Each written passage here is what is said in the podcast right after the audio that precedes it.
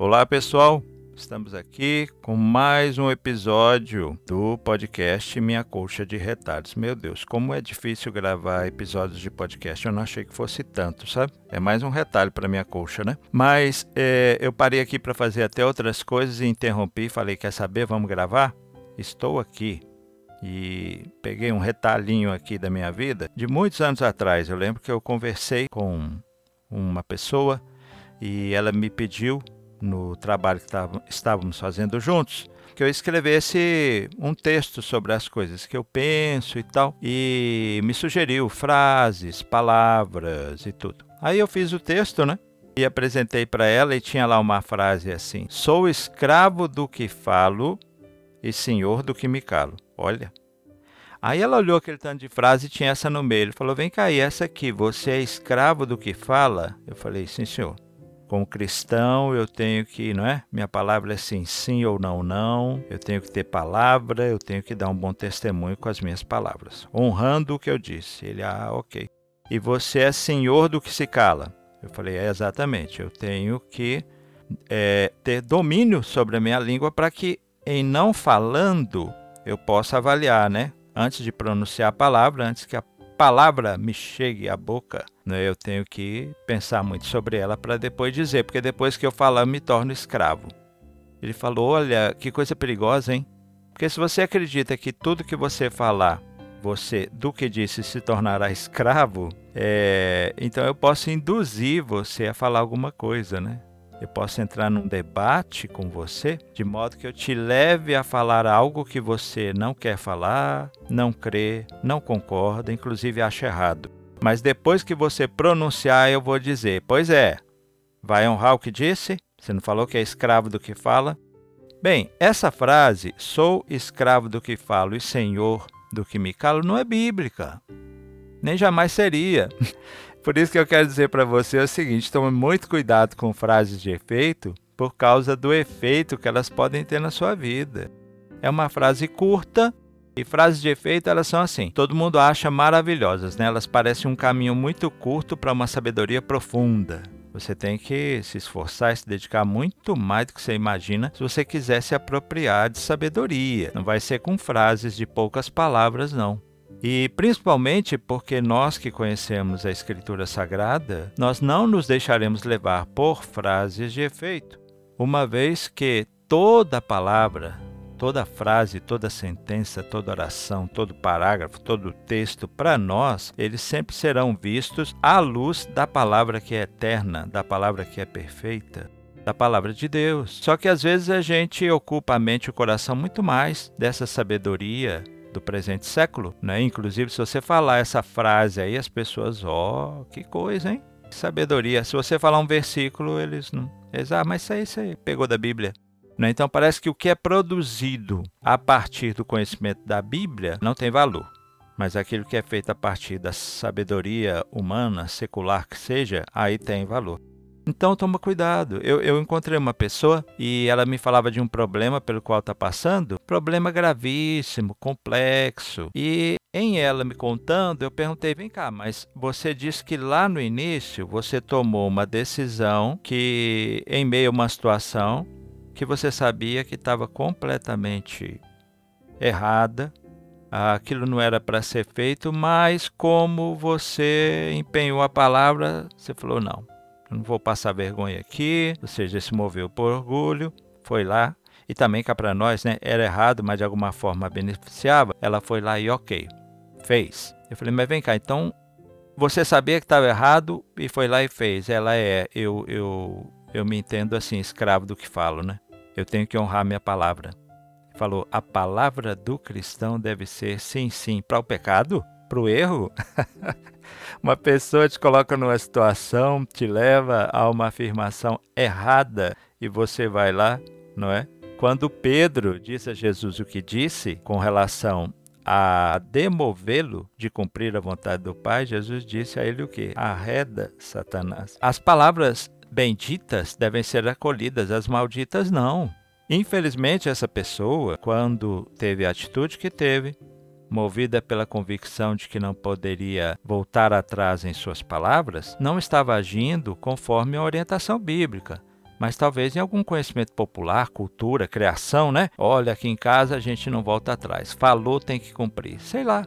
Mas fato é que o complexo e enorme problema não teria existido se lá na origem ela tivesse dito: Olha, eu falei que ia fazer mas não vou, porque o que eu estou encontrando aqui é uma situação ruim, inadequada, ilegal e tal, eu não vou fazer. Ah, mas você deu a sua palavra, dei e agora estou retirando. Eu não vou insistir no erro só porque eu o pronunciei, eu defini que ia me comprometer com ele, né?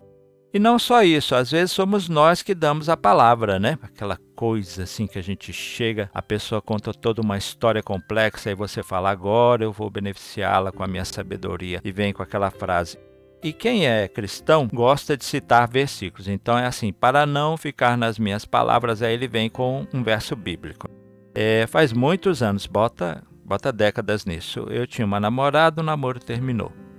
E assim, cá para nós, foi bom porque a gente não se dava tão bem. Não era algo, até humanamente falando, estava muito difícil de se viabilizar. À luz das escrituras, tudo ficava mais difícil. E o namoro terminou. É claro que quando terminou eu não achei nada disso que eu falei aqui. Eu estava muito chateado e eu fui participar de um culto e alguns colegas falaram para o pastor que tinha pregado, falaram aí, ó, o Júnior aí tá assim e tal, tá triste, terminou o namoro e, e eles eram um casal tão bonito o que o pastor fez.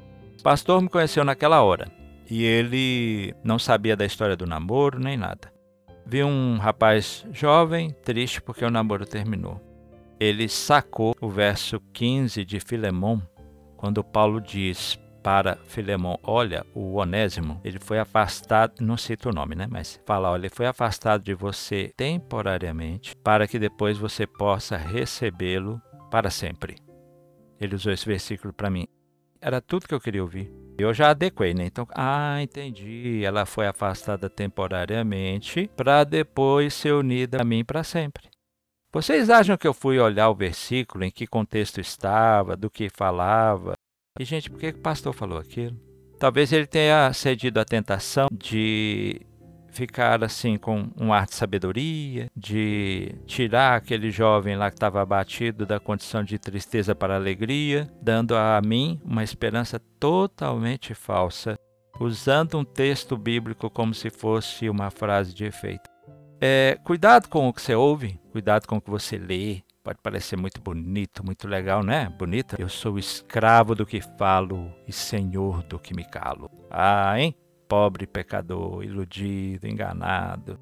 Precisamos da palavra de Deus, a verdade eterna, para nos afastar dos enganos do nosso próprio coração e destes que se apresentam a nós nesse formato, né?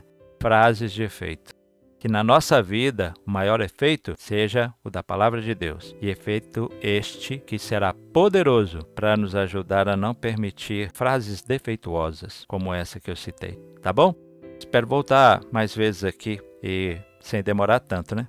Guardar esse retalhinho aí do episódio da frase de efeito. É, o que aconteceu com o passar do tempo me foi muito útil para perceber em mim mesmo o quanto eu me deixei seduzir pelo que não era palavra de Deus, mas era palavra de homem, mas parecia muito bela, né? Muito bela.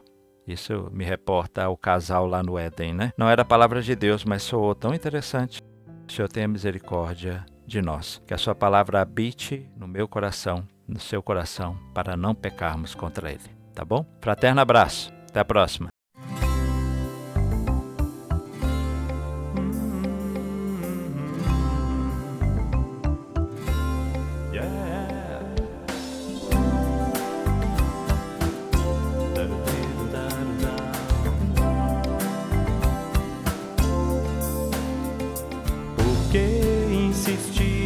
Busca de respostas quando a verdade bem diante dos olhos está.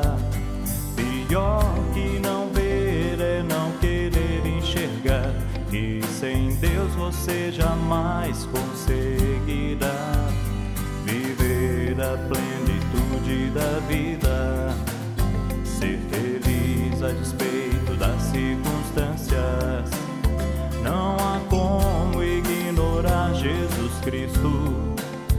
Aceitá-lo ou rejeitá-lo, que você fará? Palavras de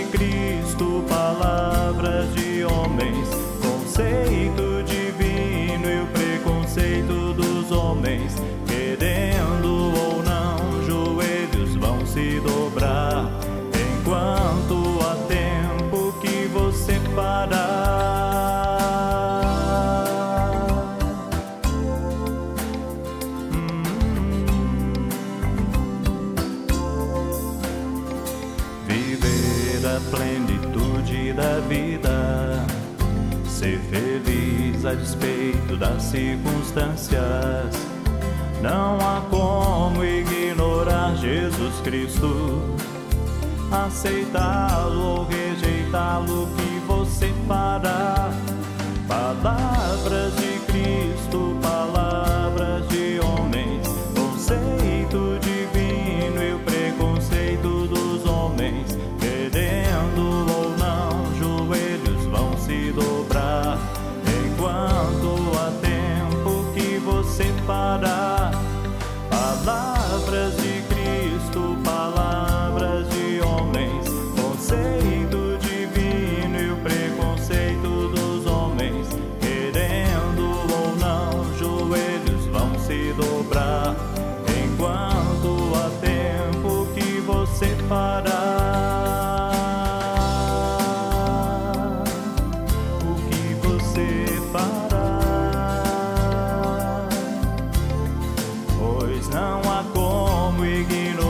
Jesus Cristo.